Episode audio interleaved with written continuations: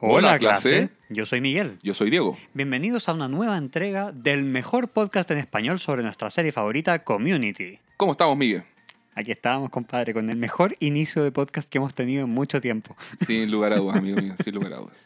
Bueno, les queremos recordar, antes de comenzar, que pueden encontrarnos en las redes sociales, en Twitter, GD Español 101, en Instagram, Greendale Español 101 y en Patreon o Patreon, en caso que quieran revisar la versión sin cortes de nuestro podcast, Greendale Español 101. Como ya es costumbre, vamos a comenzar con nuestra ya clásica sección de radioteatro, Miguel. Uh-huh. Y una segunda sección donde analizamos en detalle el capítulo, revisamos todos los detalles de la historia, de los personajes, del guion, las mejores frases, el humor.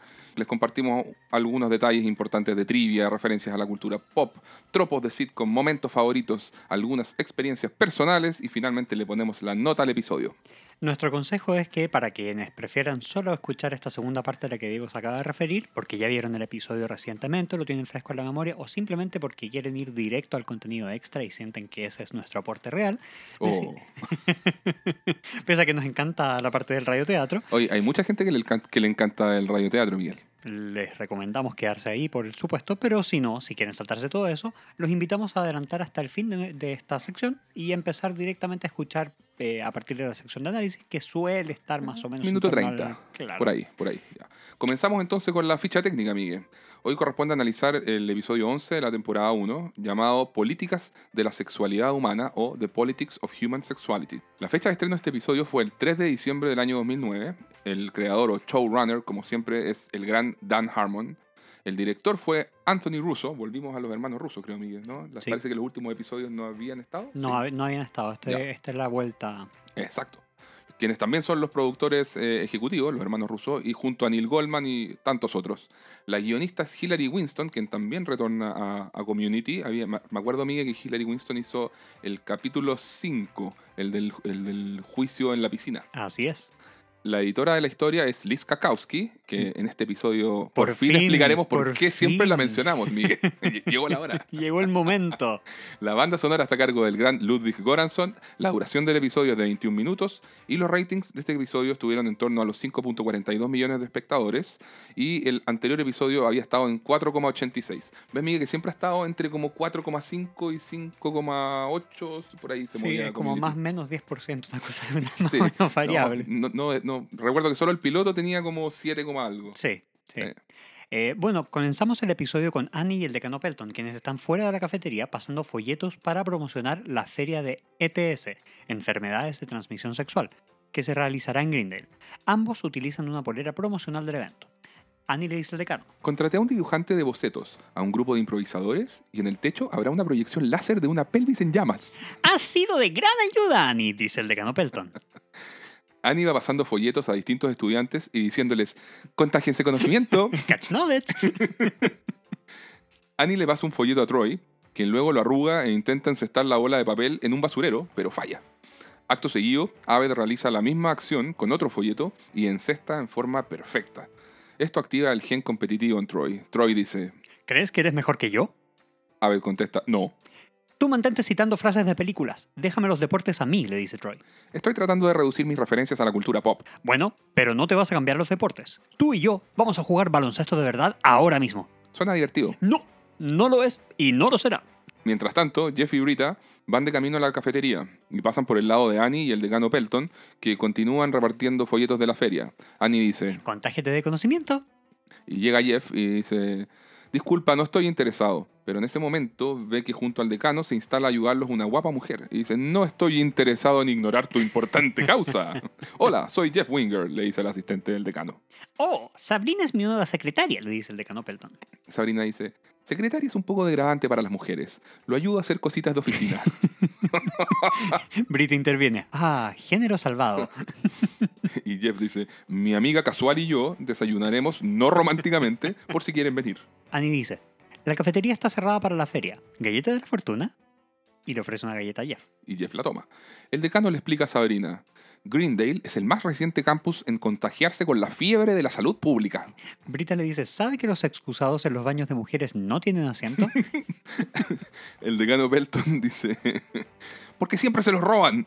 Sabrina, toma nota. Quiero cámaras ocultas en cada excusado. Oh, problema resuelto, dice Brita. Jeff, abriendo su galleta de la fortuna, dice, te dará sida. Annie, toda feliz, le dice, uy, dale vuelta. Jeff le da vuelta a la galleta y dice, a menos que vayas a la feria de TS. Yo lo escribí, dice Annie. Felicita horrible. Annie acusa un poco el golpe, vuelve a sonreír y se va y continúa repartiendo folletos. Contágense de conocimiento. Catch knowledge. Me, me encanta ese catch knowledge. Es- toda esa secuencia inicial es muy buena. Es muy buena, sí. Bueno, pasamos a los créditos iniciales en su versión corta. Más tarde, en la sala de estudios, están Pierce y Jeff sentados en la mesa esperando que lleguen los demás. Pierce le dice, Jeff, tú y yo somos amigos, ¿verdad? Bueno, Pierce le dice, debes haber notado mi reciente cambio de actitud. no. Bueno, pues tengo una novia nueva. Ella es súper inteligente, si sabes a lo que me refiero, y dice esto haciendo un gesto con las manos para indicar que tiene pechos grandes. Di- Dios mío, Pierce. Jeff dice, desafortunadamente siempre sé a lo que te refieres. Pierce le dice, quiero que la conozcas, ¿sabes? Cuando atrapas un pez grande, quieres disecarlo y ponerlo arriba de la chimenea. ¿Qué tal esta noche? Lo dudo, dice Jeff. Troy y Abed ingresan a la sala. Abed dice, Jugamos baloncesto, me gusta. Troy molesto le responde, no presumas, es imposible marcarte. Tus ojos son demasiado gentiles y misteriosos. y en ese momento enfocan a Abed con esos ojos gentiles y misteriosos. Brita, Shirley y Annie aparecen en ese momento y toman su lugar respectivo en la mesa. Pierce dice, Oigan, Jeff y yo saldremos de cita doble esta noche con mi nueva novia. Annie y Shirley se alegran con la noticia. Shirley dice, eso es genial, ¿a qué se dedica? Pierce les dice, es una escort, que quiere decir una acompañante pagada. Oye, qué buena frase. She's an escort. A Shirley y Annie les cambia la cara. Oh. Y Jeff dice, Algunos misterios se resuelven solos. Pierce en ese momento dice, no, no, no, no, esa es solo su profesión. A mí no me cobra. La conocí en mi clase de marketing. Llevaré a Doreen a la fiesta de Annie esta noche. Annie dice, ¿quieres decir a la feria de TS? Contágiate de conocimiento. Troy en ese momento dice, ¿llevarás a una prostituta a la feria de enfermedades de transmisión sexual? Sé que hay un chiste ahí. Y toma papel y lápiz para intentar descubrirlo. Pierce insiste en invitar a Jeff a la cita doble. Jeff declina. Jeff dice, ¿Existe alguna pastilla que haga más clara la palabra no? Pierce dice, bueno, supongo que te he avisado con poca anticipación. Probablemente no podrías conseguirte una cita. Todo el grupo mirando a Jeff. Uh. Jeff sonriendo le dice, seguro tienes razón. Todo el grupo ahora mira a Pierce. Uh. Jeff mira extrañado. Troy pensando en voz alta dice, "Mm, quizás el chiste tiene que ver con las ladillas y con el hecho de que son comida y enfermedad a la vez. Mm, Crabs es la palabra para ladillas y para cangrejos en inglés. De ahí viene este juego de palabras. claro. Pierce dice, me pregunto Jeff, ya que presumes tanto de tus plumas, Hmm. ¿cuándo fue la última vez que tuviste sexo? Jeff responde, bueno, no sé la fecha exacta, Pierce, porque no soy tú. Así que no hay boleta o recibo. y Jeff hace el gesto con las manos para que el grupo lo, lo siga en decir, uh, pero nadie lo sigue. Eh.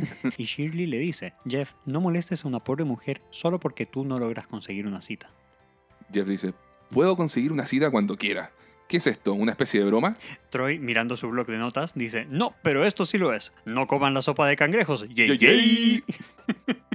Qué fomísimo. Malísimo el chiste. Más tarde, vemos a Annie poniendo un pendón para la feria, mientras que el decano le agradece por todo su esfuerzo y trabajo en todos los preparativos del evento.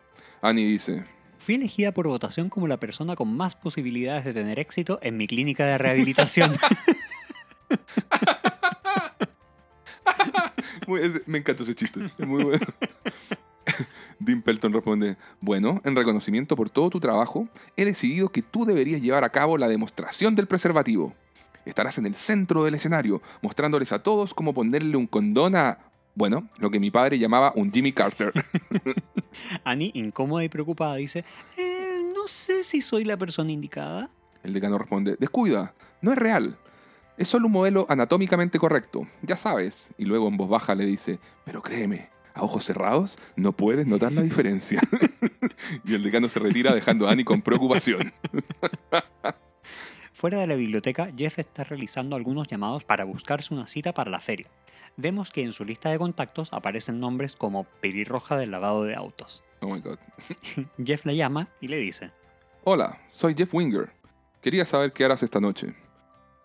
¿Cómo que si sé tu nombre? Claro que lo sé. Bueno, si respondo ahora, nunca aprenderás una lección valiosa acerca de la confianza. Y cerrando los ojos en señal de duda, dice Jennifer.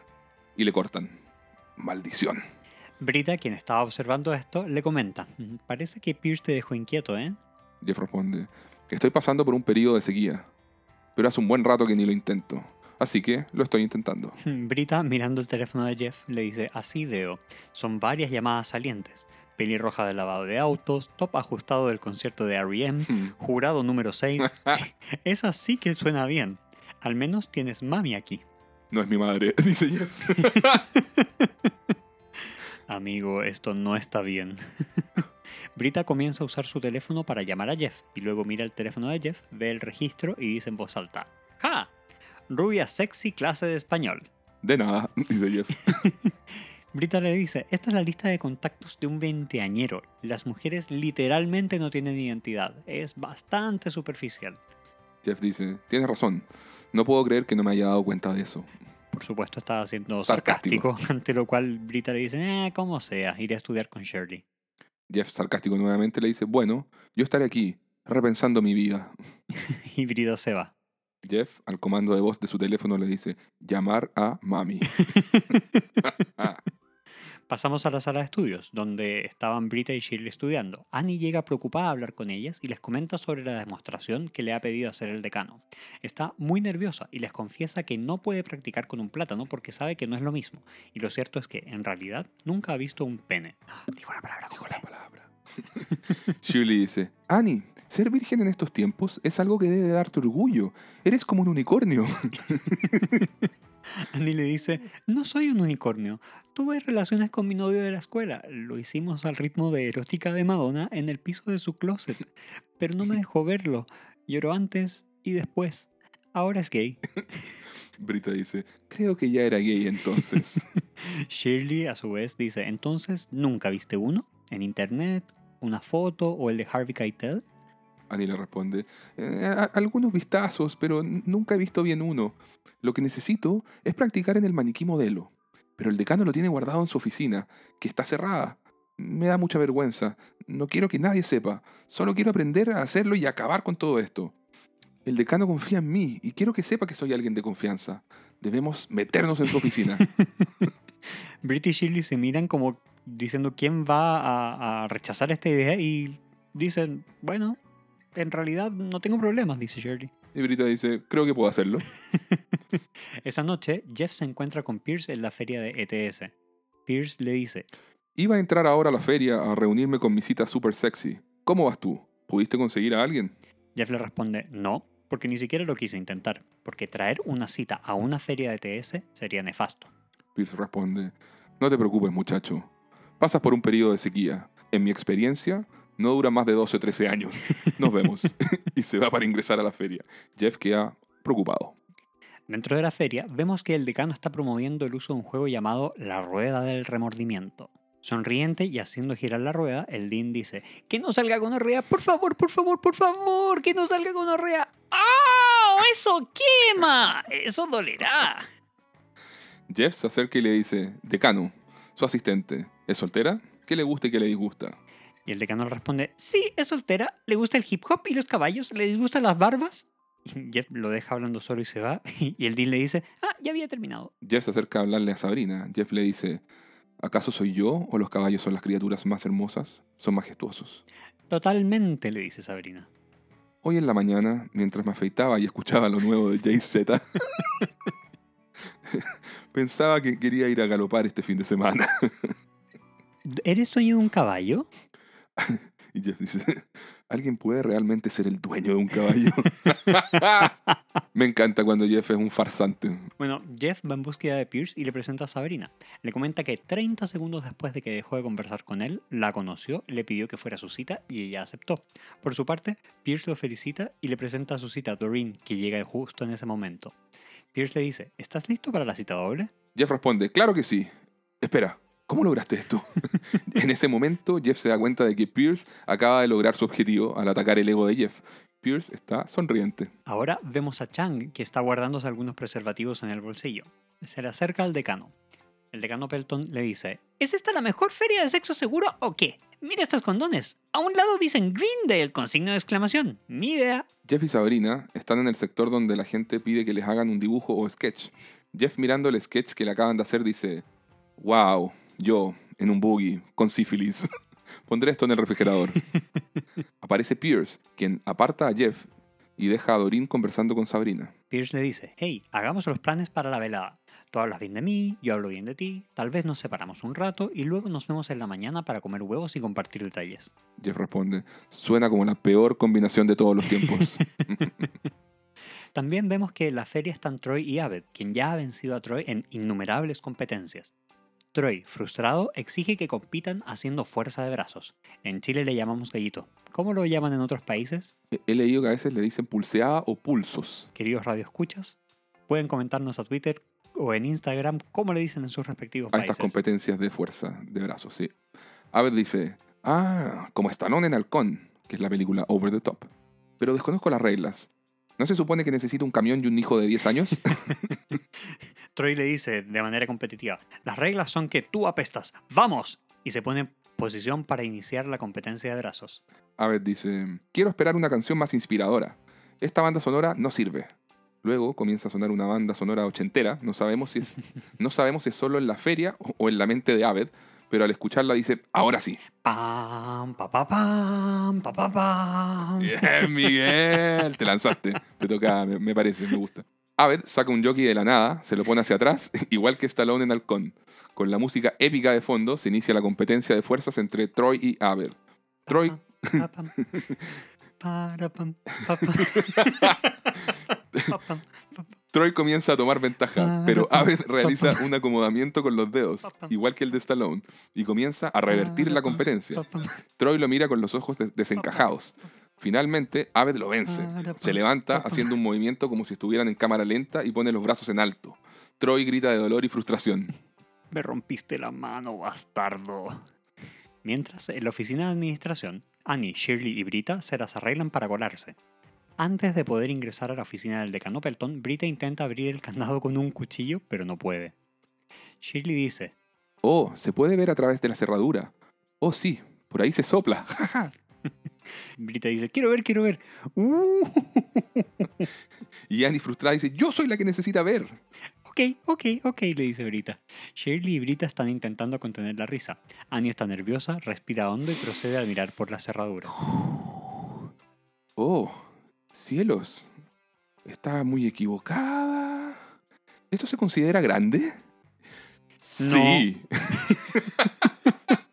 Contestan Brita, Brita contesta sí y Shirley no. y se miran. Y la mirada es todo. En ese momento son sorprendidas por un nuevo personaje, el oficial Kakowski. que dice, Tremendo. Grande Kakowski.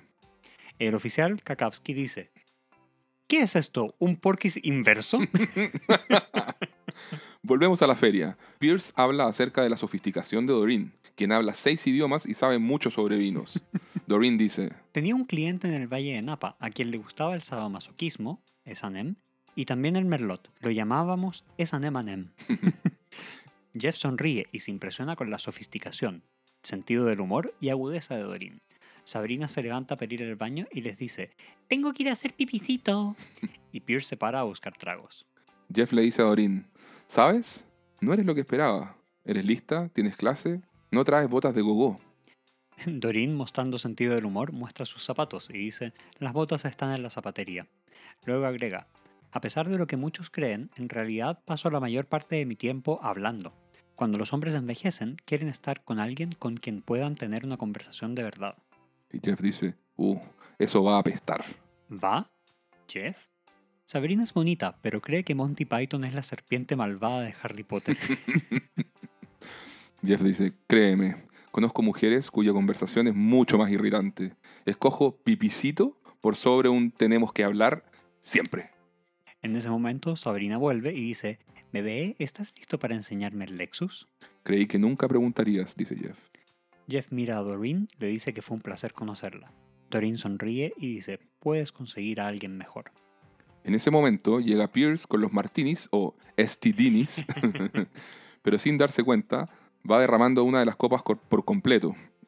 Luego le pasa esa copa casi vacía a Doreen, quien no puede creer la desconsideración de Pierce. Pierce le dice a Doreen, ¿hay alguna posibilidad de que hagamos el amor hoy? Doreen le responde, terminamos Pierce. Voy al bar y puedes venir conmigo si quieres, pues aún podemos pasar una hermosa velada, pero te costará 200 dólares. Doreen se para y se va. Pierce queda sentado solo y al notar que había una estudiante observando, dice, Ese sigue siendo un muy buen descuento. Más tarde, y en otro lugar del evento, el decano Pelton observa extrañado y preocupado como todo el lugar se ha llenado de estudiantes besándose apasionadamente. El decano Pelton dice, No tenía idea que el alcohol hace que las personas se exciten. A mí me da sueño. aparece el oficial Kakowski. Kakowski dice, decano, tenemos un 597 en estos momentos en su oficina. ¡Un 597! ¡Hay un ring de peleas de perro en mi oficina! Y parte corriendo. ¿Qué? ¿Qué? No, dice Kakowski. Estamos ahora en la oficina del decano. Debido a que se trata de un asunto bastante sensible, el decano se hace acompañar por Gail, la consejera estudiantil, y por Monique, quien toma notas. El decano da vuelta al maniquí y lo cubre con una manta. El decano Pelton, de pie, les dice a Brita, Shirley y Annie que están sentadas en el sillón. Señoritas, estoy choqueado por el porquis inverso que acaba de ocurrir. Brita le responde, no veo el problema. Annie necesitaba ver el modelo del pene. Ok, ok, dice el decano. Y ahora mencionaron la palabra con P.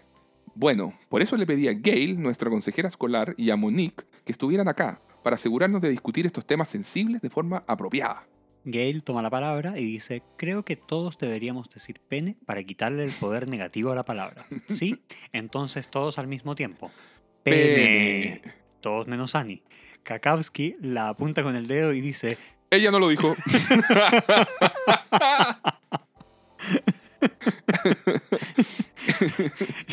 el decano dice, ahora, ¿por qué ingresaron a ver el pene? ¡Wow! Es verdad que ahora me siento más cómodo, Gail. Gail dice, "Eh, espera, espera, espera. Quiero concentrarme en la chica que no quiere decir pene. Todos quedan mirando fijamente a Annie y ella está súper incómoda y Gail agrega, esto es una zona libre de juicios, exprésate.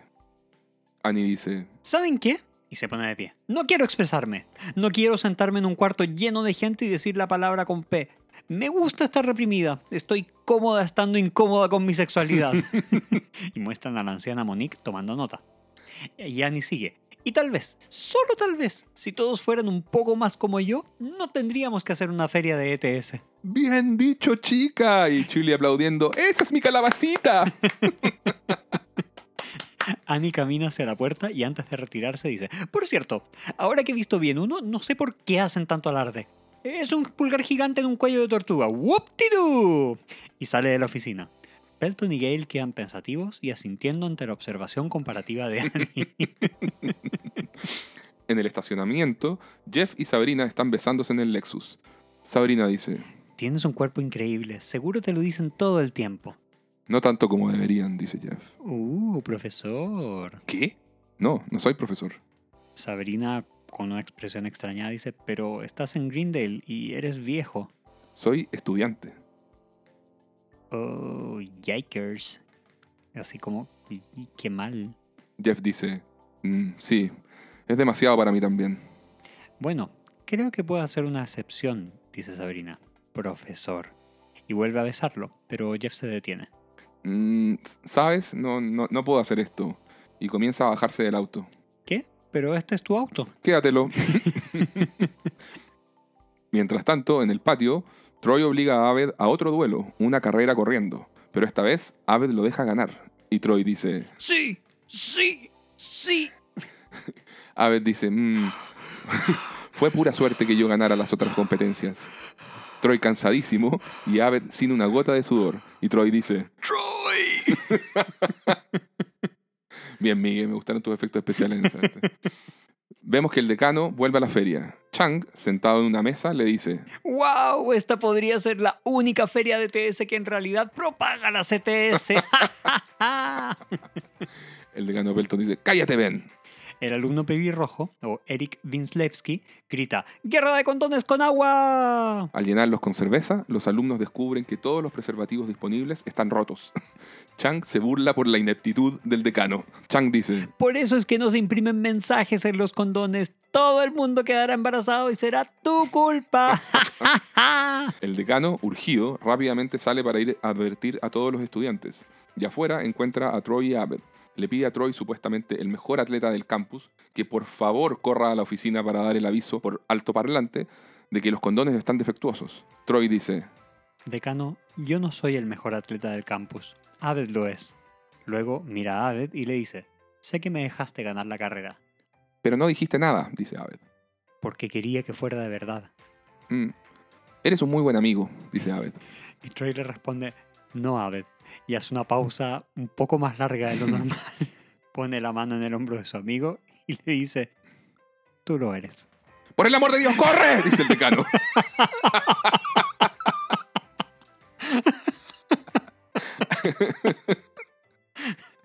Abed parte corriendo y se escucha a Troy gritarle. Ve, Abed, ve, antes de que la gente se ensexe entre sí. Qué buen concepto, se ensexe. They sex each other. Dentro de la cafetería, Jeff se reúne con Pierce en el sillón y admite que no pudo tener sexo con Sabrina. Jeff dice, no sé qué me pasa, ella es guapa. Creo que este lugar está absorbiendo mi energía vital. Pierce le responde, No es Greendale, eres tú. Estás madurando. Un hombre llega a un punto en la vida en que deja de buscar dónde colgar su ropa interior y empieza a buscar un lugar donde colgar su sombrero. Jeff se queda como esperando un, un momento y dice, oh, lo siento, esperaba que la frase terminara en algo inapropiado o racista. ¿Qué le pasó a Dorin? Pierce le responde, oh, dijo que si quería continuar tendría que pagarle. Y está bien, fue un llamado a despertar. Doreen es muy especial y no la trate bien. Hay cosas en las que debo trabajar. Mm, Lo lograrás, dice Jeff. Pierce le responde, ambos lo lograremos, y hace un salud con Jeff, por ser mejores hombres. Salud, dice Jeff. Pierce dice, entonces, ¿me prestas 200 dólares? Jeff abriendo la billetera y pasándole el dinero dice, dale mis saludos a Dorin. ¿Sabes? Por 220 puedo obtener... Te daré 250 si no me lo dices. Ok, ahora puedo obtenerlo dos veces. ah, la universidad, los mejores años de nuestras vidas. Pierce se levanta y va en dirección a Dorin. Jeff procede a tomar su teléfono celular y modifica el registro de contacto de Brita, ahora poniendo su verdadero nombre. Finalmente se escucha la voz de Abed utilizando el sistema público de anuncios. Abed dice, Atención estudiantes, no usen condones. Si es que van a tener sexo esta noche, no usen condones. es el broche de oro para una feria de ETS perfecta. Exactamente. Mente horrible. De fondo vemos que Pierce y Doreen se van juntos. También se ve una pareja que arroja lejos sus preservativos. Jeff queda sentado solo y aunque extrañado con el mensaje de Abed, se le nota bastante más tranquilo. Fin de la historia. Nos vamos a Lentag, Miguel, en que vemos a Abed leyendo el libro de ciencias en voz alta, mientras Troy está recostado en el sillón de la sala de estudios. Troy se queda dormido. Abed se detiene, deja el libro a un lado y utiliza su chaqueta de fútbol americano para taparlo. Luego se levanta y apaga la luz. Cuando se va yendo, Troy le habla semidormido. Abed, Sí, Troy, ¿puedes traerme un vaso de agua? seguro. Gracias. Adorable. Adorable final. Sí. sí. Fin del episodio. ¿Qué capítulo más chistoso acabamos de Es relatar? gracioso. Sí. Eh, sí, sí. El, el nivel del humor acá anda, anda bastante bien. Creo que hasta el momento es uno de los capítulos más graciosos de los que hemos hablado. Básicamente todo el capítulo es un chiste tras otro. Sí, es verdad, sí, es, uno- es un capítulo bastante gracioso, creo que es uno de los fuertes sin duda, y bueno, ahora lo vamos a ir a... eh, Pasemos a analizar el detalle entonces. Digo, cuéntanos cuántas y cuáles son las historias. Tenemos tres historias, Miguel, eh, partiendo por la historia A, que es la de Jeff y Pierce, en su cita doble con Doreen y Sabrina. En el marco de la feria de ETS que se desarrolla en la cafetería de Greendale. Por otra parte, la historia B es la historia de Annie, Brita, Shirley y el decano. Tiene relación con la organización del evento y con la complicación de Annie porque le asignan la tarea de mostrar cómo se pone un preservativo en un maniquí, lo cual lleva a todo el plan que elaboran junto a Brita y Shirley que acaba en el denominado Porky's Inverso. La historia C es la de Abed y Troy, haciendo distintas competencias deportivas porque Troy no tolera ni puede creer que Abed sea mejor que él en todos los deportes. Y, y Miguel, todas estas historias conectan al transcurrir en el marco de la feria de ETS con algunos personajes como Brita teniendo también incidencia en la historia A o como el decano teniendo incidencia en la historia C. Conversemos un poquito, Miguel, sobre qué nos parecen. Hablemos de la calidad de las historias, de las temáticas, el guion, el humor. Vale. La historia A es, es buena, es buena. Su temática central es la madurez, son las relaciones de pareja y la importancia de saber qué es lo que está buscando cada uno en su momento de la vida. Sí, de acuerdo. Desde el punto de vista creativo es un tema que es súper explorado por las sitcoms. O sea, tú ves que How I Met Your Mother lidia bastante con la inmadurez en las relaciones de pareja. La gran mayoría de las relaciones que, que se ven con Ted Mosby, por ejemplo. Claro, por eso lo que interesa acá es el cómo se aborda el tema. Claro, claro. Te da a entender que tanto Jeff como Pierce pueden ser más experimentados, pero ambos tienen mucho que aprender en cuanto a las relaciones sanas. Mm. Y tienen una visión adolescente, superficial y machista. Pierce, por supuesto, le lleva la ventaja en que al menos da a entender que quiere algo estable. Mal que mal se ha casado siete veces. Sí. Jeff, por otra parte, comienza en un punto A sumamente inmaduro y luego va desplazándose en un proceso de autodescubrimiento y de cambio hacia el punto B. Este punto sería darse cuenta que tiene que madurar. Mm. Eh, A mí me gusta, Miguel, acá eh, el rol de Dorín. Lo encuentro súper interesante para el episodio. Sí, el de Sabrina, eso sí, es, es como más instrumental para la historia. Así como que representa el tipo de relaciones que Jeff ya debe como empezar a ir dejando de lado. claro. Y Dorin representa el nivel de relaciones hacia el que Jeff tiene que aspirar, una relación donde cuelgue su sombrero, no su ropa interior. Exactamente. Que es un muy buen momento de Pierce, dicho sea de paso. Sí, sí, sí. Oye, creo que el- otra cosa a destacar en la historia A es el guion. Creo que se nota mucho la mano de, de la guionista, de Hillary Winston. Porque trata de mostrar como todo este lado superficial de Jeff en, en su trato con las mujeres, a las cuales, como dijo Brita, les ha quitado la identidad en su registro telefónico. Ese es un detalle notable. Muy, muy, nota- muy notable, muy, muy bien ahí el, el- el insight, digamos. Aunque, aunque reconozco que a mí me, me gatilló el toque, por supuesto, de, de querer tener todos mis contactos con nombre y apellido, como corresponde. Ahí me parece que más que un mero registro telefónico, hay, hay- hay como algo simbólico, Miguel, ¿o no? Así como que se me ocurre que quiso hacer un pequeño comentario social la, la guionista. claro, Ahora, tampoco es que, es que la guionista ponga a las mujeres en un pedestal, y eso igual se agradece. O sea, no es una cosa acá de, de girl power y hombres malos, mujeres buenos, sino no, que tienes el, el caso de Sabrina, que claramente representa un lado del que la guionista también es bien crítica. O sea, hay un par de frases en que queda como una cabeza hueca, así, tipo, cuando dice, secretaria es un poco degradante para las mujeres. Lo ayudo a hacer cositas de oficina. Sí, es eh, un empoderamiento muy mal ejecutado. Por un fail al empoderamiento, Sí. li- literal. o cuando le dice eso tengo que ir a hacer pipicito. Claro, por eso es que Brita le dice irónicamente, y Brita es el, el ejemplo de la mujer empoderada. Exacto. O género salvado.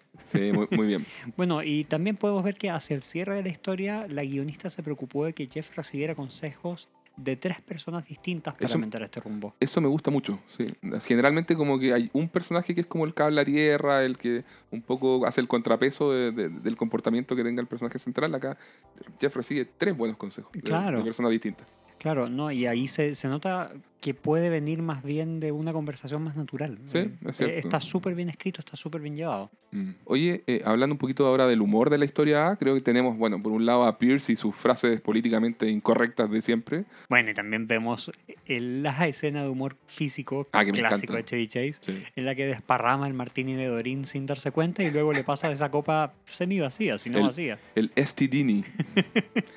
Oye, y de los momentos de humor de Jeff y su, y su sarcasmo eh, clásico, que quisiera destacar dos. El primero es cuando flirtea con Sabrina, eh, todo ese discurso falso en que, se, en que logra como juntar en una sola frase todas las cosas que le dijo el decano que le gustan y le disgustan a ella. Eh, eh, Hoy en la mañana, mientras me afeitaba y escuchaba lo, lo nuevo de Jay-Z, pensaba que quería ir a galopar este fin de semana. Y después cuando le dice eso, ¿puedes realmente ser el dueño de un caballo? Dios mío.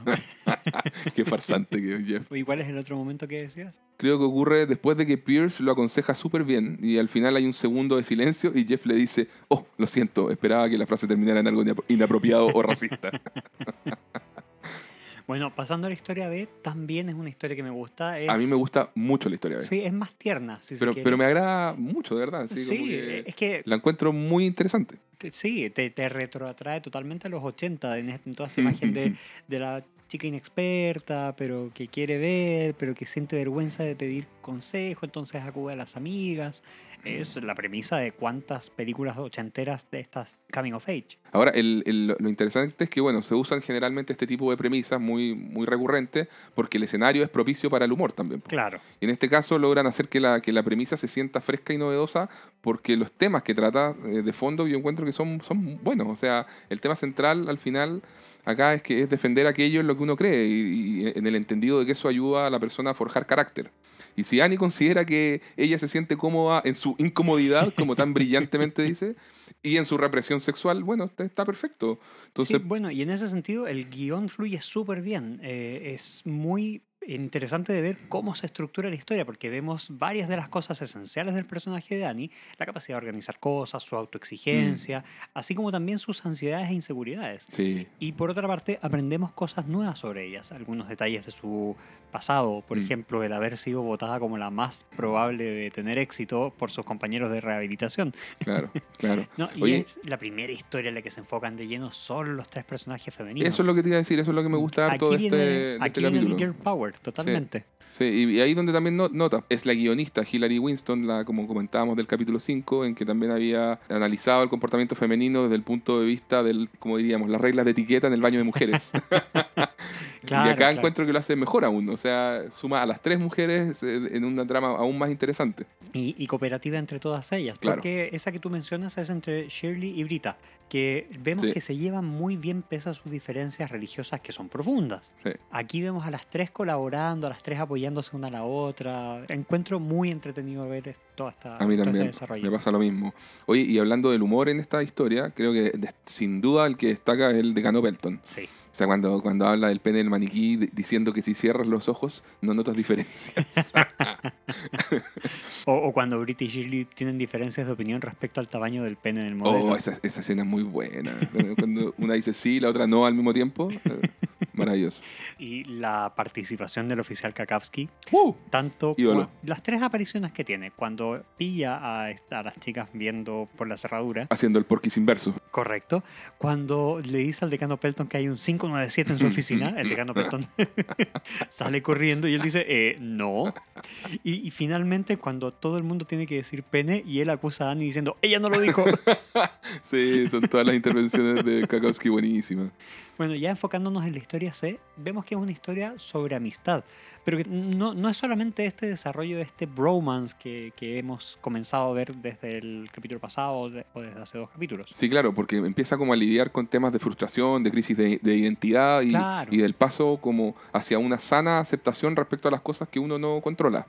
O sea, creo que el personaje de Troy acá realiza todo ese viaje del atleta consumado, enfrentándose con un competidor absolutamente inesperado que es Abed, y lo cual como que sacude por completo su mundo. Así. Claro, él siempre fue el mejor atleta, siempre fue el admirado por todos por ser el mejor en todas las competiciones deportivas que se, a las que se enfrentara. Sí.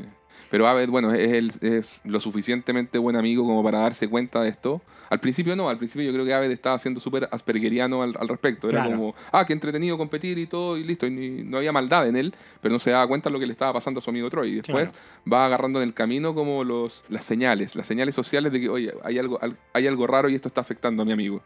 Sí, ¿Cierto? el mero hecho de que lo deje ganar en la carrera, pese a que se notaba que Troy estaba cansadísimo y que Abed ni siquiera había sudado una gota, te muestra que él ya priorizaba la amistad y el sentido del orgullo de Troy por encima de eh, su propia victoria deportiva. Claro.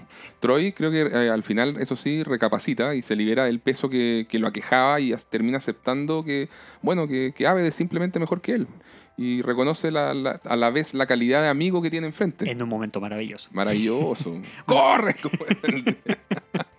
Por el amor de Dios, corre. El guion, claro, es mucho más sencillo, se dedican varios minutos menos que a las Sí, otras sí. historias y está apoyado principalmente en las excelentes actuaciones que tienen tanto Donald Glover como Danny Pudi para generar humor y este pequeño momento afectivo entre los personajes. El, el humor, eso sí, Miguel, sí, eh, o sea, a ver, es bueno. creo que transversalmente el capítulo es bueno, me- pero me gusta más en la historia A y la B. Acá creo que está bien, pero es un poquito inferior a las otras dos, en mi opinión, por lo menos. Pero el, el eh, sí te, te- te reconozco que el remate final, cuando Abel corre a dar el anuncio a la oficina del decano, es notable. Y obviamente da para mí puntos extra a la historia en esta parte. Y bueno, igual me gusta el momento meta que tiene Aved y también cuando tiene el duelo de fuerzas con Troy, estilo ochentero, en que hacen a la película Halcón de Stallone y, to- Pero, y todo son, eso. pero esos son prácticamente todos los momentos que vemos en, la, Pero en el por eso te digo, me gustan, pero no, sé- no los encuentro necesariamente hilarantes. Eso es lo que me pasa. Yo me río mucho ¿Sí? con, con- con- cuando están hablando, cuando hacen la pausa. Porque la pausa que hace Troy cuando hablan es de dos segundos más. Sí, no, es que ese, momento es muy gracioso. Timing, es, Es timing. timing. Y ahí, pero ahí el gracioso no es, sí, es el, el decano Pelton, pero es parte de esa historia, sí, es verdad. Sí, sí, e- es por eso. O sea, de Claro. esta historia no se generaría si estos dos no, tuvi- no tuvieran ese momento y no tuvieran esa pausa y toda esa parsimonia para llevar adelante. En un momento en que el Dean lo único que quería era entregar un mensaje lo más rápido posible. Sí, claro. Oye, y a nivel de guion general, las historias, veamos si es que las historias convergen. En mi opinión, creo que la única convergencia que se da es que las tres historias transcurren bajo el mismo marco de la feria de ETS, pero no mucho más. O sea, creo que Troy y Abed, por ejemplo, no se involucran mayormente con, con los demás personajes, salvo al principio, cuando eh, reciben el folleto de Annie y ahí se activa la competencia entre ellos. Y en la única escena que tiene todo el grupo es la mesa de estudios. Y bueno, y luego con el decano al final también interactúan. Pero, pero están un poquito más, más, más, más al margen y no, no, sé, no, no sé si convergen tan bien las historias eh, en este episodio. pero yo creo que precisamente ese es el punto de este episodio. Porque sí, hay unos en los que todo tiene que tener un círculo y, y completarse y todo, pero este. No, lo digo esto- como que fuera algo malo, lo digo solamente de- con, un, con un carácter observacional. Ah, ¿no? claro. Sí, no, ob- observacionalmente tienes toda la razón. No, no, no, no, no me refiero, no me refiero a calidad del guion. Bueno, pasando a ver de qué manera se relaciona el título del episodio con las historias que vemos. eh, este capítulo, como ya bien decía Diego, se llama Las políticas de la sexualidad humana. Y recordemos que en Community buscan que cada episodio tenga un título que suene como si fuera una clase de la universidad. Al hablar de, al hablar de políticas, eh, creo que es para que suene como otras materias reales, como ciencias políticas, por ejemplo. Claro, y, y lo combinan con esto de, de la sexualidad humana, porque todas las historias transcurren durante esta feria de ETS organizada por Greendale. Claro. Entonces, la, la historia de Jeff trata de relaciones de pareja y la de Annie, si bien es sobre forjar carácter, igual sí tiene que ver con la sexualidad. Es como la que más se acerca en ese sentido al, al título. Y, y bueno, ahí creo que ahí sí hay una conexión. La, la de Troy y Aved, en cambio, se me ocurre, y estoy casi seguro, Miguel, eh, pondría plata por, por esto de que la metieron a última hora. O sea, no tenían nada que hacer con estos personajes y dijeron, ya, ¿qué vamos a hacer? Inventemos algo y, y les damos algo que hacer. Fin. Puede ser. al final en mi teoría, en mi teoría. Igual tienen que completar 22 minutos de capítulo. bueno, eh, ¿qué elementos subversivos o meta ves en estas historias? Mm, mira, ante todo creo que tenemos un, un episodio temático, nuevamente, sí. Sí. Teníamos la, la vez anterior, bueno, ya hemos tenido Halloween y hemos tenido Halloween el Día de la y Tierra. El Día de la Tierra. Ahora tenemos la feria de ETS. Catch pero- knowledge. Catch knowledge. Pero en que ninguna historia al final trata específicamente sobre las ETS. eso, eso ya de por sí subvierte la, la expectativa. Claro. Y que, y que además, inesperadamente, termina con el peor consejo posible para los estudiantes respecto a las ETS. Que es cuando a veces dicen, no usen condón. Si van a tener sexo esta noche, no usen condón. Claro. Bueno, si vamos a desglosar por historias, vemos que en la historia A el rol de Dorin va contra la expectativa. Sí, estoy de acuerdo. que ella misma lo dice. Ella es una acompañante pagada, una escort. Sin embargo, no solo muestra ser una mujer inteligente y sofisticada, con una profesión que cada uno podrá considerar cuestionable o no, Mm. pero creativamente se la juegan por el personaje y queda como una de las voces de la razón para ayudar a Jeff a madurar y conocerse un poco más. Es la personaje que es la más centrada, te diría, de prácticamente todo lo que hemos visto en este tiempo. Sí, eso sí, no es el rol de Julia Roberts en Pretty Woman, o sea, no, no es la prostituta con el corazón de oro, así como No, santurrona, sino nada, que es al rey, es mucho más interesante porque es una mujer segura, con sentido del humor y súper inteligente. Sí, que simplemente acompaña por dinero. Claro. Eh, por otra parte, en el caso de la historia B, a priori uno esperaría que Annie vaya a pasar de una represión eh, a un estado de mayor liberación sexual, si se quiere, para sentirse cómoda consigo misma. Sin embargo, esta expectativa es subvertida y como decíamos antes, se transforma en una defensa del carácter propio, Mm. de aquello en lo que Annie cree que es mejor para ella. Es como Sí. que, bueno, al final el episodio te dice, viva la incomodidad y la represión sexual si eso es lo que tú quieres para tu vida. Está bien, sé feliz. No lo pudo haber dicho mejor, tal cual. Otra subversión de expectativa es el hecho de que hasta ahora siempre nos habían dicho que el atleta era Troy, siendo siempre parte importante, esencial, diría, de su identidad. Pero acá, bueno, inesperadamente vemos que Aved resulta ser mejor que él en todos los deportes. Sí. y bueno, Troy ya vimos entonces en- entra en crisis y se inicia todo este viaje, este pequeño viaje de aceptación de, que es parte del episodio. Bueno, dentro de las subversiones eh, podemos decir que en el más puro estilo Greendale, tal y como dice Chang, esta va a ser la primera feria de enfermedades de transmisión sexual que las propaga en vez de prevenirlas. ¿Verdad? Cier- Cierto, cierto, cierto. Oye, y, y creo que el único momento meta, corrígeme tú ahí, Miguel, si es que ves otro, pero creo que es cuando vemos a Aved diciendo, estoy tratando de reducir mis referencias a la cultura pop. Sí. Eh, bueno, y obviamente es el personaje siendo consciente de, de- de su rol dentro de la serie y de que hay algo muy reiterado también en él y que esto puede terminar caus- eh, causando como un desgaste o- y agotar al espectador. Entonces claro. sabe que tiene que bajar su, su- su dosis de cultura pop. Ah, y también sobre Aved, no queda claro si cuando ponen la música ochentera estilo Halcón de Stallone, esto está ocurriendo solo en la mente de Aved o en el evento. Yo creo que está ocurriendo en la mente de Aved. Yo quiero creer que está en el evento. Sí, no, Sí, no yo lo quiero creo. creer en la magia de la televisión. Está bien, está bien. Pero es más interesante si es en la cabeza de Aved, pues también es súper meta. Oye, Miguel, ¿y qué crees que nos dicen estas historias respecto a la mirada de Dan Harmon? Mira, lo que logra la dupla, porque también, como dices tú, se nota mucho la mano de la guionista. lo Sí, que, 100%. Lo que logra esta dupla entre Hilary Winston y Dan Harmon es que se siente la voz de ella, Mm. eh, que es muy, muy, muy, muy, muy valioso. Siendo Harmon el showrunner, por supuesto, siempre va a haber una línea editorial, un método, temáticas de interés. Pero aquí creo que, si bien vemos varios de los elementos harmonianos de siempre, cuidar que los diálogos sean afilados, las subversiones de expectativas, el humor políticamente incorrecto, cultura pop, autoconocimiento, el crecimiento personal, temor a la soledad o no ser aceptado, crisis de identidad, todo eso está. Lo que más destaca es la voz de la guionista. Sí. Y eso es súper rescatable y súper valorable. Estoy de acuerdo contigo, fíjate. Vamos a ver los personajes. Me parece, pues, partamos mirando a cómo se ha comportado Jeff en este capítulo. Bueno, siempre hemos sabido que el viaje de Jeff en, en Greendale es de a poco ir volviéndose más humilde, tratar de mejor manera a las demás personas y él ser una mejor persona en general. Claro. Ya lo hemos visto y lo, y lo vamos a seguir viendo por largo rato. Es parte al final de la, de la esencia de la serie, Miguel. Sí. Eh, si bien este episodio el- es- está el, el Winger Speech, pero es usado para farsantear. Termina usándolo para conquistar en forma rápida a, a Sabrina.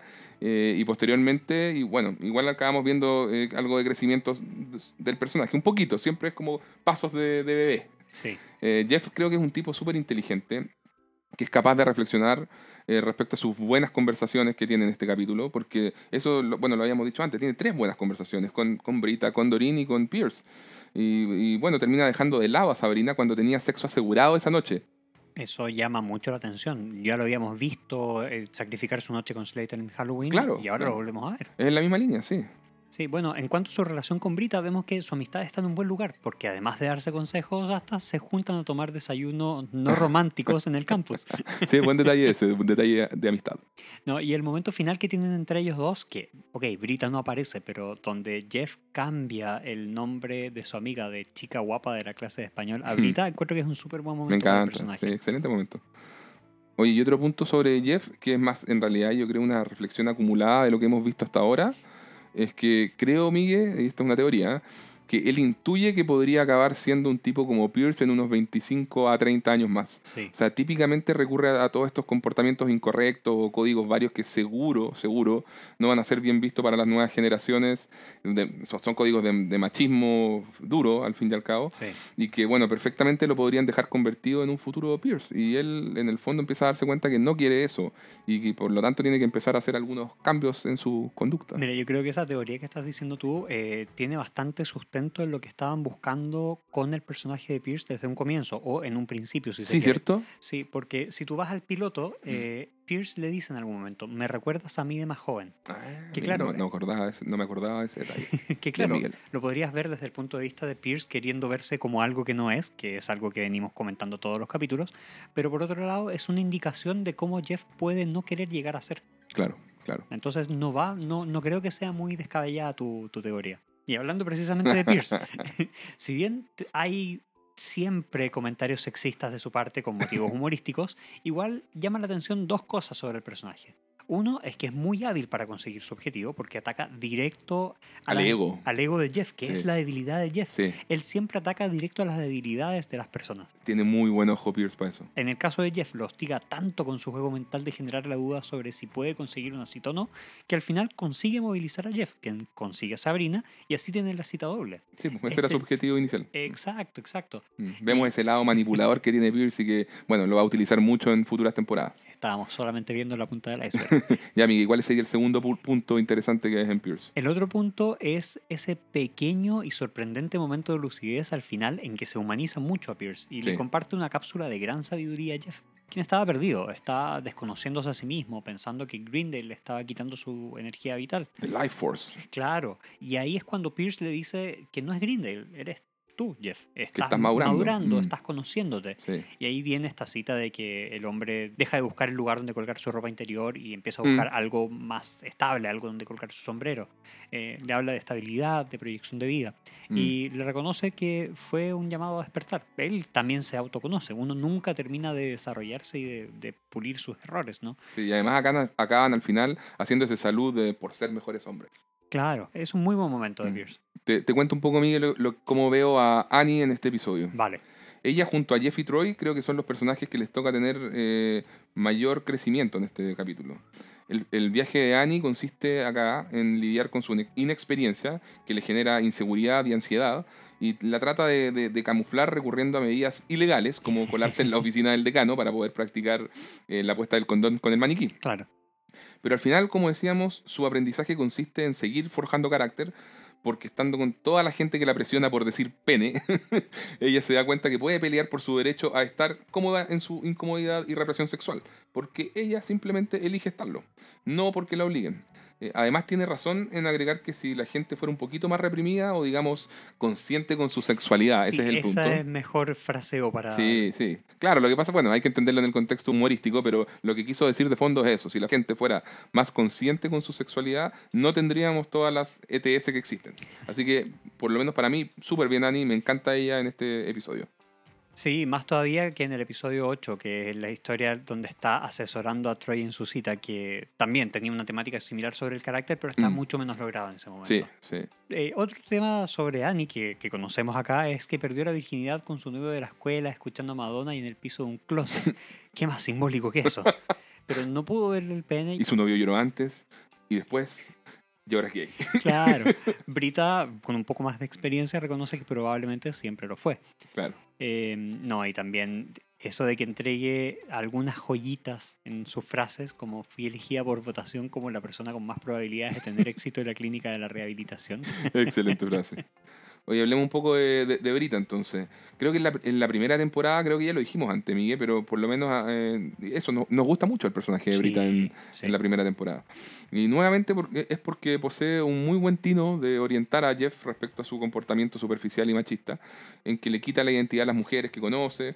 Eh, bueno, de hecho, es notable como Brita es súper eh, rápida de mente e inteligente para a tomar el celular de Jeff y así descubrir cómo él la tenía registrada a ella. Claro. Es notable que además que no se enoja con Jeff, solo lo encuentra inmaduro y se lo hace saber.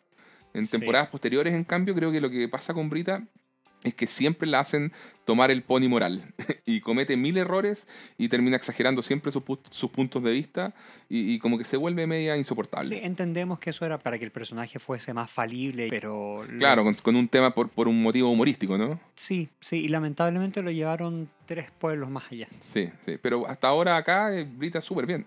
Sí. Bueno, ahí va a quedar a gusto de cada uno cuál es la ahorita que prefiere. A Sí. mí me encanta esta primera temporada. Sí, a mí también, concuerdo. Sí, y por otra parte, la, la vemos cómo apoya a Annie en su misión de conocer un pene, aunque sea Mm. de un maniquí anatómicamente correcto.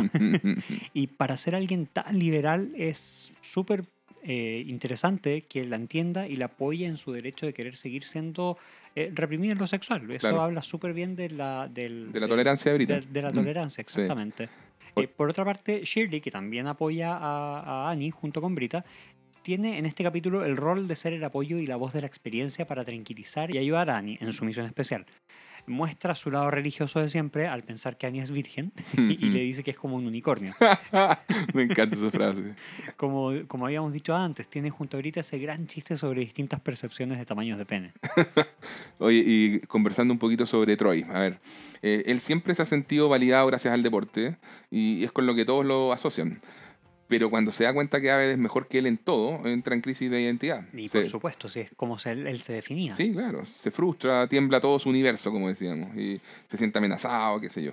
Pero Aved, una vez más, es excelente tipazo y no usa su posición de dominancia atlética para hundir a Troy. Incluso se hace perder para mejorar la autoestima de su amigo. Eh, afortunadamente, Troy logra transitar hacia un lugar de, de mayor aceptación, y eso es bonito. Hay que destacar las habilidades ahí de Donald Glover, Miguel, en, en todo lo que son la- las caras de frustración, los ojos desencajados cuando hacen el- la pulseada, el gallito, ¿cierto? Cuando se cansa al correr y todo eso, sí, muy bien. Por su parte, a Aved le toma un tiempo darse cuenta de que las competencias deportivas que para él son un juego, para Troy no lo son, porque Mm. afectan lo que había sido hasta ahora parte esencial de su identidad. Eh, Aved tiene un alma gentil, es un excelente amigo y al final hace lo que le pide el decano, correr a la oficina para dar el aviso de los preservativos rotos. Pero bueno, es Aved, a él le cuesta un poco esto del manejo social y da el mensaje de manera un tanto errada. Un poquito. Eh, diríamos más bien concreta y literal, muy ad hoc a su personalidad. Por último, sabemos que le gusta la película Over the Top o Halcón de Sylvester Stallone. Oye, y sobre el decano Pelton, esto, esto me gusta, que ya empezamos a incorporar también al decano y a Chang. Sí. Entonces, sobre el decano Pelton, comentar que si bien participa brevemente en la historia A, ya que le presenta y le da tips a Jeff sobre Sabrina, su presencia principal ocurre en la historia B. Eh, sigue esforzándose en esto de hacer de Greendale un lugar ejemplar. En- bueno, y en esta oportunidad eh, quiere, quiere hacer parecer que Greendale es una universidad de avanzada en todo lo que son temas de salud pública, sexual, estudiantil. Claro. Nos enteramos además que, que su solución propuesta para evitar que se roben los asientos de los baños de mujeres es poner cámaras ocultas. Nuevamente el decano Pelton buscando soluciones fuera de la caja Claro. a problemas No, muy, comunes. cre- muy creativo. y bueno, él fue el de la idea además de imprimir Greendale en los preservativos, lo que acabó causando que quedaran todos rotos. El problema fue el, punto, el signo de exclamación. Exacto. Y no controló la cantidad de alcohol en el evento y, y cuenta que él pensaba que el alcohol le daría sueño, no que los excitaría. No, y también tenemos el comentario que hace sobre su padre, a quien menciona muy poco a lo largo de la serie. Cierto. De hecho, creo que tenemos una mención más al padre del Dimpleton. Y, y dice que él al pene le llamaba un Jimmy Carter. Vamos a explicar esto un poco más en las referencias a la cultura pop. Oye, y de Chang creo que eh, son un par solamente de, de escenas cortas y su función en este capítulo básicamente es hacerle bullying al decano. Ese Chang en este capítulo. Bueno, dentro de los personajes que aparecen por primera vez, encontramos a Doreen, la escort de Pierce, quien está interpretada por Sharon Lawrence en su único episodio en Community. Es una reconocida actriz de teatro con variadas apariciones en televisión. Sus créditos incluyen NYPD Blue, Shameless, Dinastía, el remake, Criminal Minds, One Tree Hill, Monk, Desperate Housewives, La Ley y el Orden, entre muchos otros. También tenemos a Sabrina Schmuckel, la asistente del decano, interpretada por Sarah Erickson, quien actuó en un solo capítulo de Community y tuvo apariciones en TV en series como Jane the Virgin, Two and a Half Men y Boston Legal. Aparece también el oficial Kakowski, interpretado por el actor Craig Kakowski. Meta, meta, meta. Es genial que hayan mantenido su apellido. Mismo caso que Creed Bratton en The Office, Sí, de quien mantienen el nombre y apellido. sí, sí, sí. Tiene Genial. 10 episodios en Community, 5 episodios en VIP, un episodio en Arrested Development, en Curb Your Enthusiasm, en How I Met Your Mother y en Workaholics. Es mi personaje terciario favorito, Miguel, de Es- verdad, de toda la serie. Sí, es, es que es genial, es genial. Ya vamos a hablar de él cuando se adentren un poco más en este personaje. Claro, claro. En este capítulo debuta como guardia de seguridad de Greendale, pero en posteriores apariciones será un oficial de policía. Sí. Pongan atención porque cada vez que aparece alguna joyita humorística arroja, a veces siendo chistes sorprendentemente sutiles. Sí, un maestro. No, es lo máximo Kakowski, de verdad. Por favor, querida audiencia, pongan la atención. Tenemos también a Gail, la consejera estudiantil, a quien le llama la atención que Annie no pudiera decir pene. Está interpretada por Liz Kakowski. Eh, por fin, Eh, Liz Kakowski, hacemos el link con las fichas de todos los episodios anteriores. Con solo una aparición en, en Community como actriz. Ella es la editora de guion en 12 episodios de Community y fue además la guionista en dos de ellos, en el episodio 4 y en el episodio 12, que es el que viene. La habíamos mencionado siempre en la ficha técnica de todos nuestros episodios del podcast hasta ahora, porque era la mano derecha de Dan Harmon en el inicio de la serie. como dato adicional, es la hermana en la vida real de nuestro mencionado héroe, el oficial Craig Kakowski. Tiene además créditos de guion en Saturday Night Live, 39 episodios, The Last Man on Earth, 6 episodios, y como actriz muy secundaria en films como Forgetting Sarah Marshall, Muy buena película. me encanta, Vecinos 2 y Popstar. Otra muy buena película. Está casada, de hecho, Miguel, con Akiva Shaffa, uno de los integrantes del grupo musical de comedia The Lonely Island. ¿Qué personajes secundarios retornan? Vemos a Eric Wisniewski, más conocido como el pelirrojo del capítulo 6, el del fútbol americano. Dude, we got feelings. We got feelings. Interpretado por Bill Parks, tiene 6 episodios en Community, uno en Modern Family, en Veronica Mars, en Bones, en The Middle, en Castle, en American Horror Story. En este capítulo aparece llenando condones con cerveza y ahí se dan cuenta de que están pinchados. También vuelven a aparecer el Dean Pelton, Jim Rush y Ben Chang, Ken Young. Entre los escenarios tenemos los recurrentes que serían la sala de estudios F, los pasillos de Greendale, el patio de Greendale, la sala de esparcimiento o descanso de Greendale, la cafetería y la oficina del decano Pelton. No tenemos escenarios nuevos en este episodio, Miguel. Dentro de las canciones que aparecen tenemos Hot Sahara, Lenny P Remix de Fans of Jimmy Century.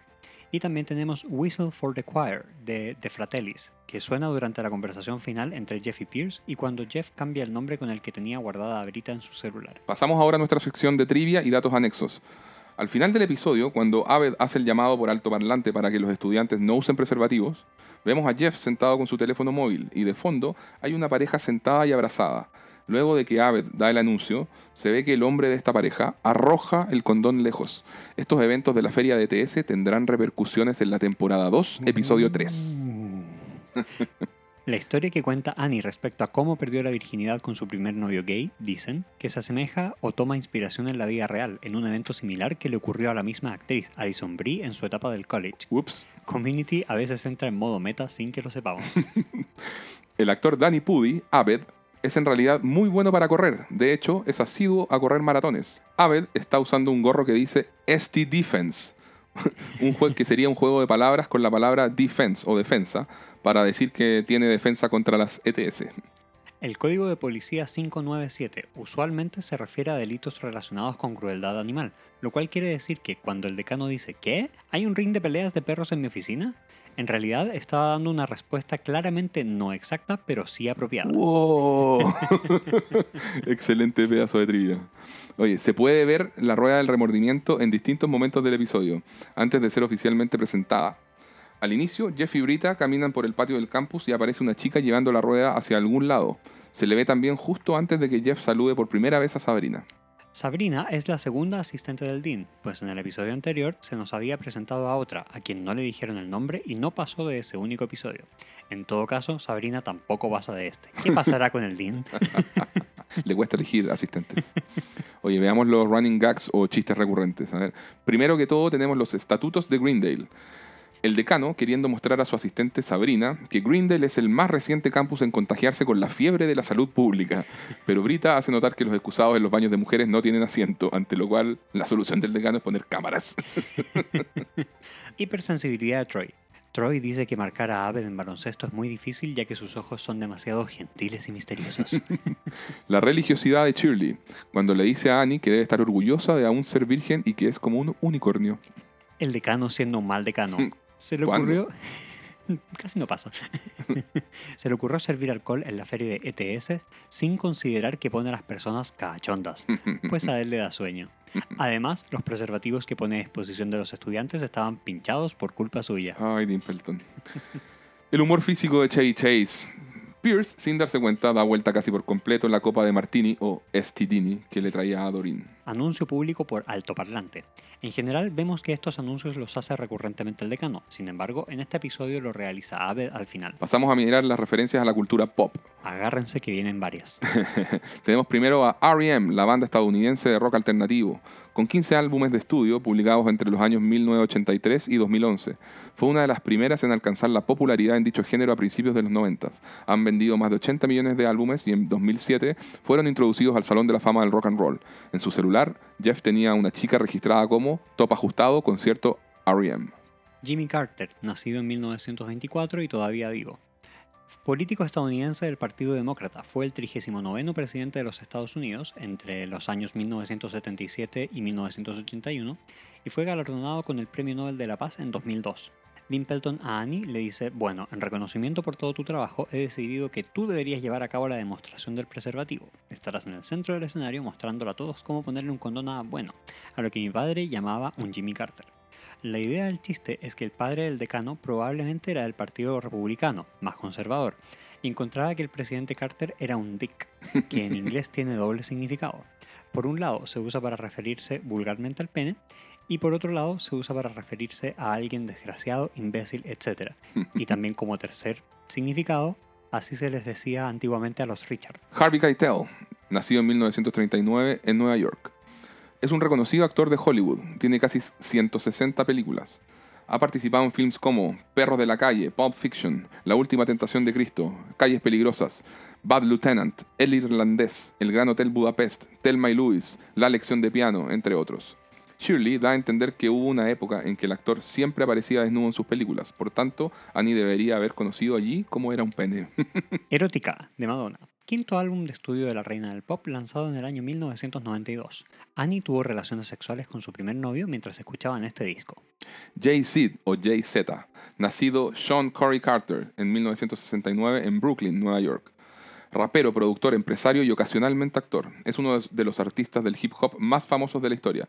Ha vendido más de 75 millones de discos y su fortuna se estima en más de mil millones de dólares, siendo el rapero más exitoso económicamente también ha recibido 19 premios Grammy y tiene el récord de la mayor cantidad de álbumes número uno por un artista en solitario en el Billboard 200 con 13, solo detrás de The Beatles con 19.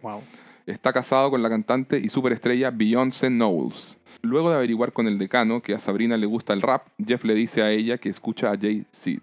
No sabemos si será verdad en todo caso. Porky's, película de 1981 dirigida por Bob Clark es una comedia adolescente ambientada en 1954, en que un grupo de adolescentes ayudan a uno de sus amigos a perder su virginidad, mientras, en paralelo, cobran revancha hacia el dueño de un club nocturno para adultos que los humilló.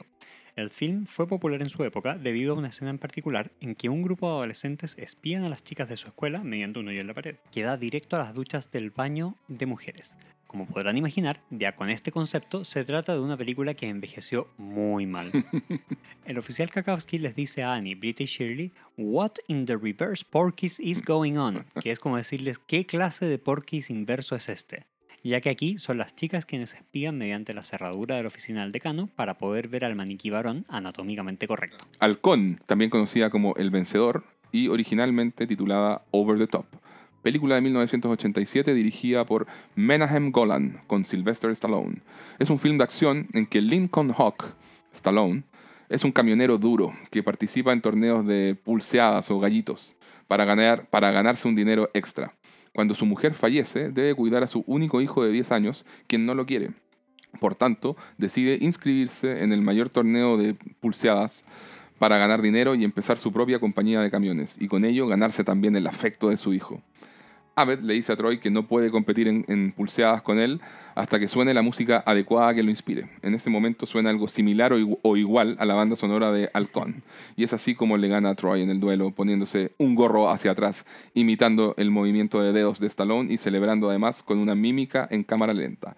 La película completa está en YouTube en todo caso, Miguel. Monty Python's Flying Circus serie de televisión británica que corrió entre 1969 y 1974 y que está en Netflix, y Harry Potter.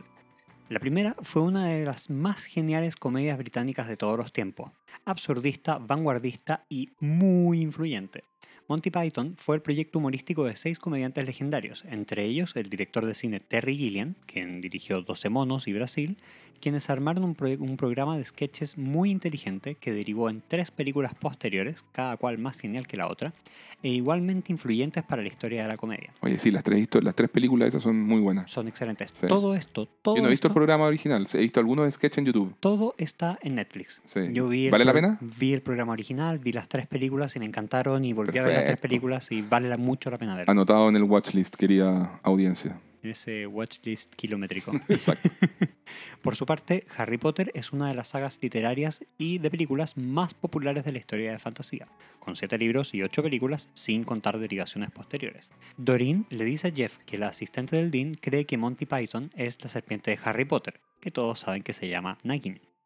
no tenía idea. Tropos de sitcom. Primero que todo tenemos el episodio temático, en este caso una feria sobre ETS. Tenemos el discurso ganador cuando Jeff utiliza sus habilidades de persuasión reforzadas con recursos facilistas que le da el decano para conquistar rápidamente a Sabrina. La lección al final del día. Jeff acá aprende algo respecto a la madurez en las relaciones por parte de Pierce, Doreen y Brita. Pequeños pasos, Jeff, pequeños pasos. Por último tenemos el bromance, que, donde Troy y Abed compiten, pero al final solo refuerzan su amistad. Mejores momentos del episodio. Tírate tus dos favoritos. El primer momento favorito es cuando Troy le dice a Abed, tú eres el mejor atleta y tú eres el, mi mejor, el mejor amigo, y que, o tú eres un muy buen amigo, y hace esa pausa excesivamente larga en un momento donde no se necesita esa parte larga. eh, donde el Dean se desespera y dice, por el amor de Dios, corre. y, y el otro sería Annie y su defensa subversiva sobre la represión sexual, de estoy cómoda con mi incomodidad. Excelente concepto. Es muy buen mensaje ese también. Bueno, yo me, yo me voy a quedar con todo lo que tiene que ver con Kakowski y con todo lo que tiene que ver con el decano. Así simple. Creo que me- me- efectivamente me hacen reír mucho en este episodio. O sea, por Kakowski lo, todo lo del porquis inverso, o cuando le dice, ella no dijo pene, ella no lo dijo.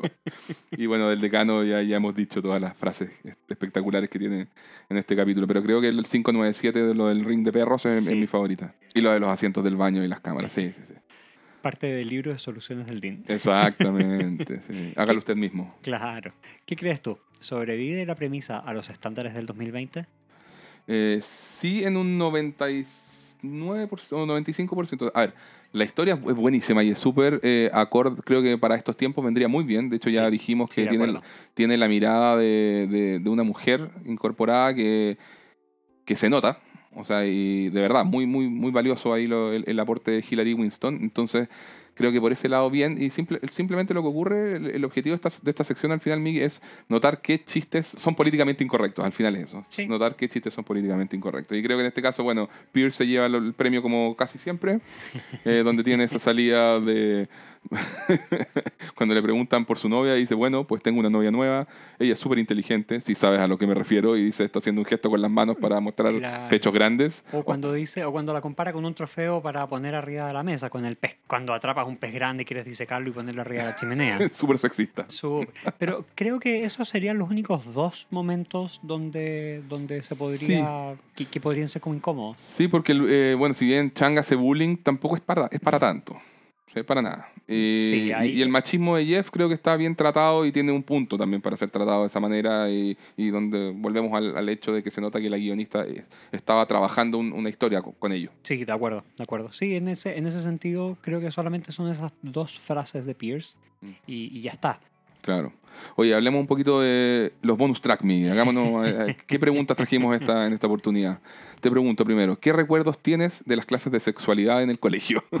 Honestamente, mi mayor recuerdo es haber buscado cualquier manera de no ir a esos esas clases. Para mí, lo mismo. De hecho, nos da- me acuerdo que nos daban helado. Eso es todo lo que me sí, acuerdo. porque era, era a la- según lo que me acuerdo, Era al eh, final, al era final la última hora. eh, había mucha gente que se escapaba porque apenas era una profesora que era llevada solamente para esto. Entonces, aunque pasara la lista, como que daba lo mismo. Sí. Creo que pasaba un papel para anotar. No, y era aburrido y todo. y cua- Y en las mismas clases todos solamente, era- o sea, eran, parecíamos niños de 12 años con las clases de sexualidad y teníamos 18 y, y las preguntas eran terribles, las preguntas que les hacían solamente para incomodar a las personas que estaban haciendo las clases y, y bueno, al final la gente que se quedaba se quedaba por el helado. Punto, nada más. Sí, de hecho, yo me acuerdo de un compañero que empezó a hacer preguntas, eh, no solamente por, in- por incomodar, sino por- porque de, de fondo estaba el que él ya estaba experimentando esto con su polola, entonces estaba haciendo preguntas que eh, eran serias. Solo que la- eh, a la profesora le habían hecho tantas preguntas para incomodar que ella creyó que las seguían molestando, entonces no las contestó.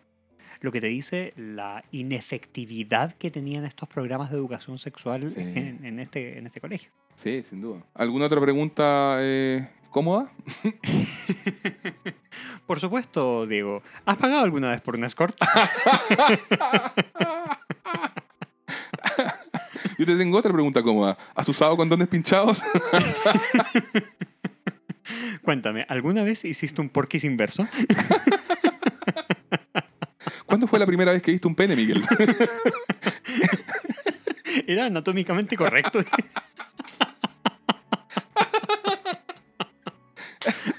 Oye, no, pero hablando muy en serio, Catch cuéntame. ¿Qué mensaje imprimirías en un condón? Catch knowledge.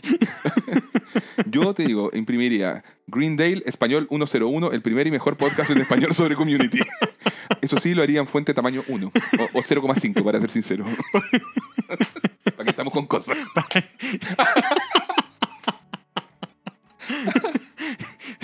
No nos pongamos ambiciosos. Exactamente.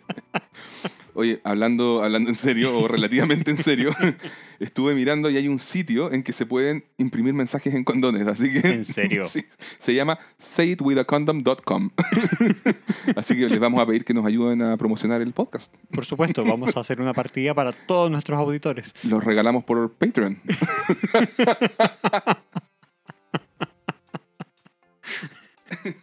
Bueno, publicidad gratis para sayitwithacondom.com. Eso, muy bien.